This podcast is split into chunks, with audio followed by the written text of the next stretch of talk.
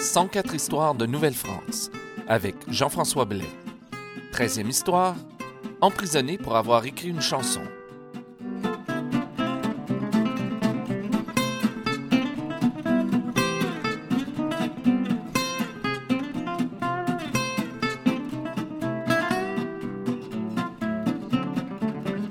Bonjour à toutes et à tous et bienvenue à cette 13e histoire de Nouvelle-France.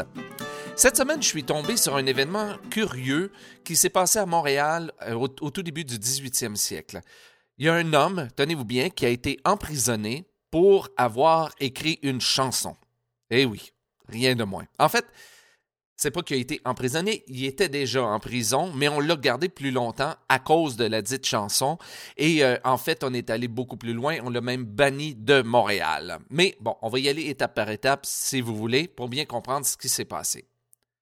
L'homme en question s'appelait Jean Berger. Il avait 27 ans, il était peintre de, son métier. Et on l'avait tout d'abord mis en prison parce qu'on l'avait accusé d'avoir attaqué un certain Claude Le Boiteux de Sainte-Olive qui était apothicaire euh, à Montréal.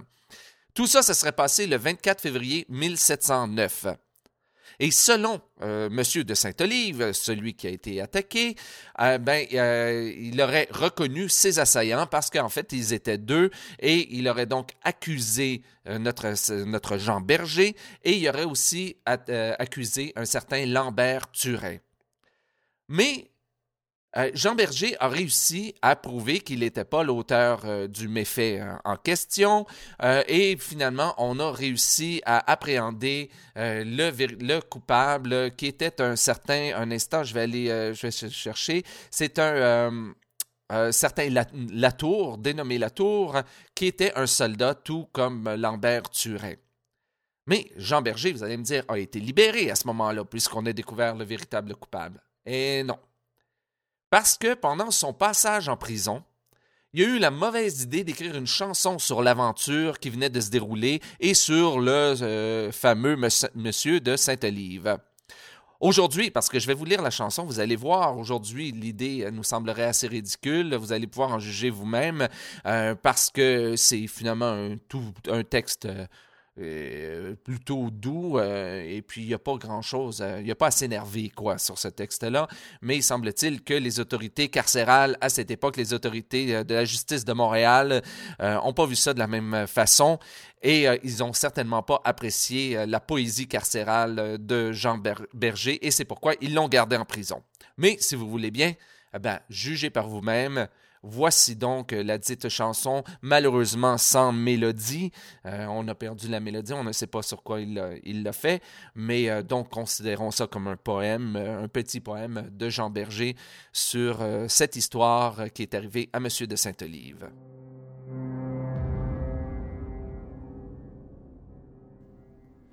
Approchez tous, petits et grands, gens de Ville-Marie.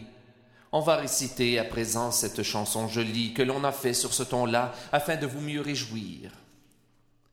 Le beau jour de la Saint-Mathias, le pauvre Saint-Olive rencontra devant l'hôpital deux inconnus boudrilles qui, chacun avec un bâton, l'ont fait danser bien malgré lui. À chaque coup qu'on lui donnait, ce monstre de nature criait Messieurs, épargnez-moi, car il fait grande froidure et je vous demande pardon de moi, messieurs, faites merci. Après qu'on l'eut bien bâtonné, ils l'ont laissé par terre. Et lui, à peine s'est-il retiré chez lui, bien en colère, criant d'un pitoyable ton On m'a mis le dos en charpie. Sur leur bonne conscience, nous étions tous dans nos maisons comme l'on battait ce chéti. Il envoya quérir soudain messieurs de la justice, donnant l'argent à pleine main pour que l'on les punisse. Les messieurs ont dit sans façon dans la prison, ils seront mis. Le lendemain, de grand matin, on voit agir sans tête tous les huissiers, la plume à la main pour faire des requêtes, donnant force assignation à gens qui étaient dans leur lit. Aussitôt, tous les assignés s'en vont tous à l'audience. C'était pour être interrogés sur leur bonne conscience. Nous étions tous dans nos maisons, comme l'on battait ce chéti. Ceux qui auront plus profité de ce plaisant affaire messieurs les juges et les greffiers, les huissiers et les notaires, ils iront boire chez Lafont, chacun en se moquant de lui. Et toi, mon pauvre Dauphiné, que je pleure ta misère de t'être laissé bâtonner sans pouvoir les reconnaître.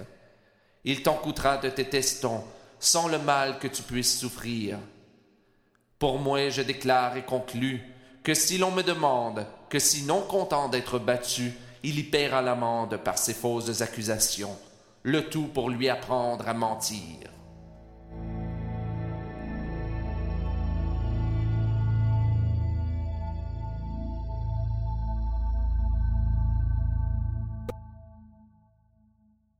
Donc, vous pouvez voir que c'était pas vraiment que la chanson était si scandaleuse que ça. Et d'ailleurs, si vous voulez avoir le texte de la chanson, euh, je vais le mettre sur le site internet à www.104histoire.com.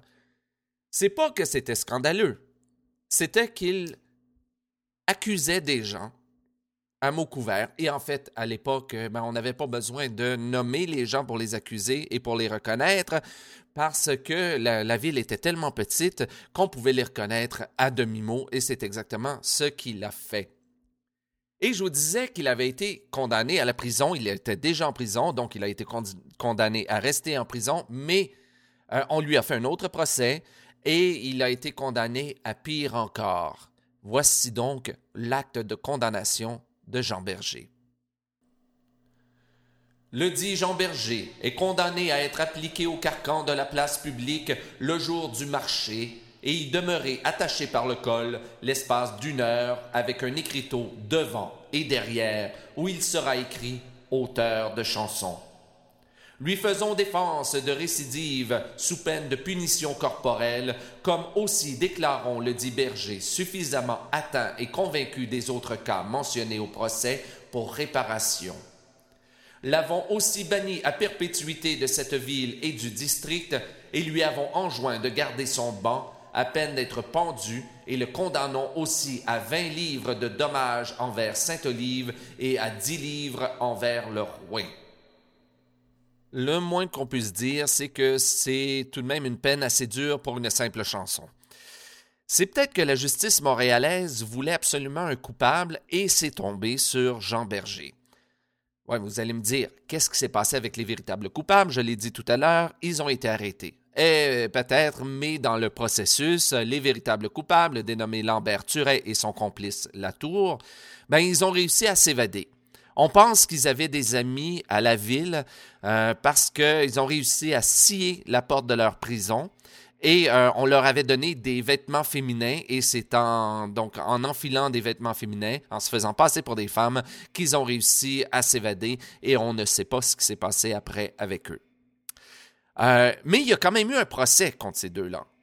Même s'ils étaient en cavale, euh, on a fait, intenté un procès et on les a condamnés à verser 200 livres et à être pendus. Mais fait un peu bizarre, et ça on va revenir là-dessus autre, dans une autre émission, en Nouvelle-France, même si les condamnés étaient absents, même si donc les condamnés étaient absents, oui, à être pendus, on les pendait quand même. Comment? Ben, on les pendait en effigie, c'est-à-dire on faisait leur portrait euh, sur un tableau et on pendait le tableau à la place euh, des, euh, des, accusés. Mais ça, on va revenir là-dessus un peu plus tard. Jean Berger, notre auteur de chansons, lui, donc, il a été chassé de Montréal. Il a été, euh, condamné à verser donc les, 30 euh, livres, 20 livres à Sainte-Livre, 10 livres au roi. Mais après cet épisode-là, ben, on ne sait pas tout à fait qu'est-ce qui est devenu. On sait que trois ans auparavant, euh, avant cette histoire-là, il, avait marié une jeune Anglaise. Peut-être il est allé vivre en Nouvelle-Angleterre, on ne le sait pas. Mais quant à celui par qui tout ça a commencé, c'est-à-dire M. de Sainte-Olive, l'apothicaire, ben, ça ne sera pas la dernière fois qu'il va se plaindre à la justice de s'être euh, fait battre. Il semble que le sort euh, et les habitants de la ville l'aient vraiment pris en grippe. Par exemple, en 1712, il s'est plaint que le tonnelier Jacques Héry Duplanty et sa femme l'aient battu. Et euh, bon, il s'est plaint à la justice. Il y a eu gain de cause et le condamné, le tonnelier, c'est-à-dire, a été condamné à verser 50 livres à Sainte-Olive. Ensuite, six ans plus tard, en 1718, il se serait fait battre à la canne par un certain monsieur de Lusignan, et encore une fois, il y a eu gain de cause. Et c'est ainsi que se termine cette treizième histoire de Nouvelle-France. Si vous avez des commentaires sur l'émission, je vous invite à vous rendre au www.104histoire.com. Si vous voulez en apprendre davantage sur mes ateliers conférences, je vous invite à vous rendre au www.communhistoire.com. Ici Jean-François Blais et à bientôt pour une nouvelle histoire de Nouvelle-France.